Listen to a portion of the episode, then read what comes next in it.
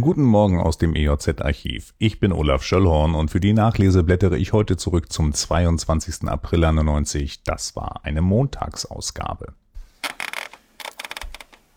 Mainz. Mit einem Debakel für die CDU endete der Landtagswahlkampf in Rheinland-Pfalz. 44 Jahre lang dominierte die CDU das Land. Nun hat Rudolf Scharping für die SPD den Mainzer Regierungsposten in Griffweite.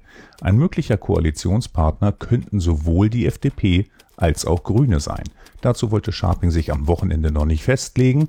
SPD-Chef Vogel spricht von einem bitteren Tag für Kohl, der mit dem Wahlergebnis auch die Quittung dafür erhalten habe, während des Bundestagswahlkampfs nicht die Wahrheit gesagt zu haben. Kohl gab noch keine Stellungnahme ab. Kommen wir nach Lüchow-Dannenberg. Lüchow. Wie werden Asylbewerber am sinnvollsten und gleichzeitig am kostengünstigsten untergebracht?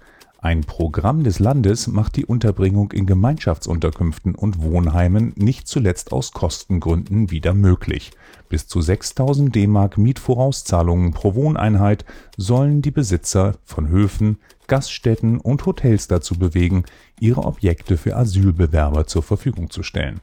Interessiert ist der Besitzer der Ü-Fest die Bezirksregierung in Lüneburg denkt über das Angebot nach. Bis zu 150 Menschen könnten am Ortsrand von Woltersdorf beherbergt und betreut werden. Ob der vom Land geplante Rahmen von 20 D-Mark pro Person und Tag realistisch ist, wird aber bezweifelt. Schneegar am Schneegar Mühlenbach gibt es einen Forellenteich. Die Fische standen eigentlich auf dem Speiseplan anlässlich eines bevorstehenden Familienfestes. Daraus wird wohl nix.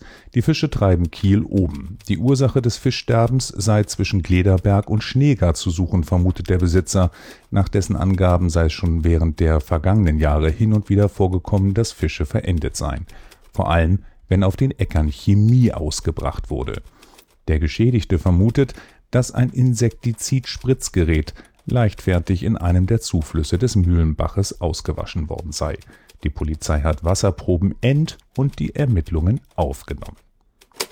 In der Gemeindesparkasse in Bergen sind noch bis zum Monatsende die Repliken von Reklameschildern aus Blech zu sehen.